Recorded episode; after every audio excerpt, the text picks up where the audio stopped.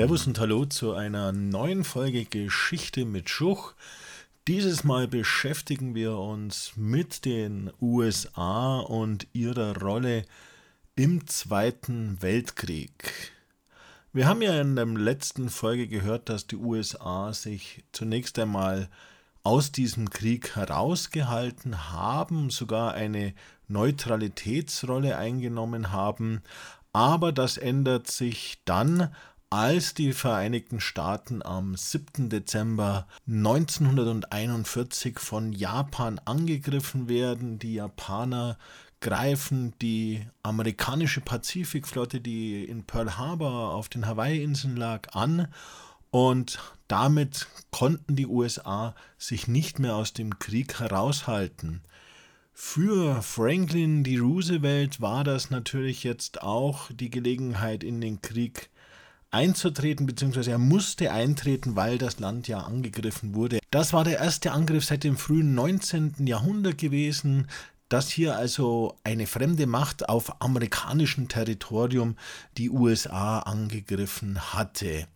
Und dieser Tag der Schande, wie ihn Roosevelt nannte, war jetzt der Moment, in dem die USA in den Krieg eintreten müssten. Vice President, Mr. Speaker, members of the Senate, of the House of Representatives, yesterday, December 7, 1941, a date which will live in infamy. The United States of America was suddenly and deliberately attacked by naval and air forces of the Empire of Japan. That the Congress declare that since the unprovoked and dastardly attack by Japan on Sunday, December 7, 1941, a state of war has existed between the United States and the Japanese Empire.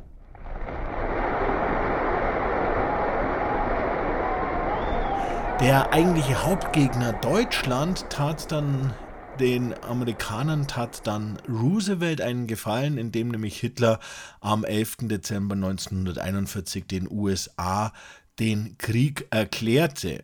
Und damit war die Weltmacht USA nun militärisch sowohl in Europa als auch im fernen Osten gefordert. Und sie hatten damit auch den entscheidenden außenpolitischen Schritt getan in dem nämlich die USA von nun an eine global präsente Weltmacht wurden. Während des Zweiten Weltkrieges kam es zu einigen entscheidenden Treffen der Führungskräfte, zunächst einmal Roosevelt und Churchill, die hatten sich ja bereits im Atlantik getroffen im August und dort die Atlantikcharta vereinbart. Im Januar 1943 kommt es dann in Casablanca zu einer Konferenz und auf dieser Konferenz einigten sich die USA und Großbritannien darauf, dass sie eine bedingungslose Kapitulation Deutschlands forderten, erneut das Selbstbestimmungsrecht der Völker betonten, aber nun ausdrücklich die feindlichen Mächte, die Kriegsgegner davon ausnahmen. Zudem vereinbarte man eine völlige Zerstörung des deutschen Kriegspotenzials und die Ausrottung der nationalsozialistischen Ideologie. Mit im Boot der Gegner Deutschlands, die an der Niederringung des Nationalsozialismus teilhatten, war natürlich auch die Sowjetunion und mit ihr auch ihr Führer Stalin. Und es kam zum ersten Mal dann zu einem Treffen der sogenannten Großen Drei, und zwar bei einer Konferenz in Teheran, die Ende November, Anfang Dezember 1943 stattfand. Und bei dieser Konferenz beschlossen nun Stalin, Roosevelt und Churchill eine Zerstückelung Deutschlands sowie eine Westverschiebung der polnischen Grenzen zugunsten der UdSSR und man versprach Stalin eine Errichtung einer zweiten Front im Westen. Und hier wurde auch schon im Geheimen ein Termin für die Invasion festgelegt, nämlich der Mai 1944. Tatsächlich kam es ja dann erst im Juni zur Invasion in der Normandie. Und da man Stalin entgegenkam, stellte dieser in Aussicht, dass sich die UdSSR an einer Weltfriedensorganisation beteiligen werde und vor allem die USA im Kampf gegen Japan unterstützen werde, wenn man das nationalsozialistische Deutschland besiegt haben wird. Als das Ende der Nazi-Herrschaft schon in Sicht war, kam es zu einer letzten Konferenz der großen drei während des Krieges, nämlich im Februar 1945 in Jalta. Und hier beschloss man nun die vollständige Entwaffnung Deutschlands, die Entmilitarisierung, die Entnazifizierung, die Aufteilung in vier Besatzungszonen. Man legte 20 Milliarden US-Dollar als Reparationszahlungen fest. Man verfasste eine Erklärung über das befreite Europa, in dem nochmal das Selbstbestimmungsrecht aller Völker betont wurde. Man legte fest, dass Ostpolen durch die UdSSR aber annektiert werden sollte.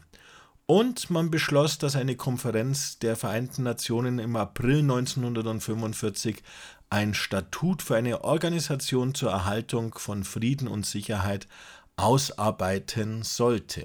Und das, was dann hier ausgearbeitet wurde, das wurde die Basis für die Gründung der UNO, der Vereinten Nationen, die am 26. Juni 1945 dann in San Francisco stattfand. 51 Staaten unterzeichneten die Charta der Vereinten Nationen, in der festgelegt war, dass die UNO sich einsetzen wolle für die Erhaltung des Friedens und der Sicherheit, zu ihren Aufgaben zählt des Weiteren die Herstellung freundschaftlicher Beziehungen der Staaten untereinander, die Zusammenarbeit der Völker auf wirtschaftlichem, sozialem, kulturellen und humanitären Gebiet, der Schutz der Menschenrechte, die Garantie der Grundfreiheiten ohne Ansehen von Rasse, Geschlecht, Sprache und Religion und man vereinbarte einen Sicherheitsrat, der als Weltpolizei fungieren sollte und in dem fünfständige Mitglieder saßen und sechs ausgewählte Staaten. Und diesem Sicherheitsrat sprach man dann auch eine verbindliche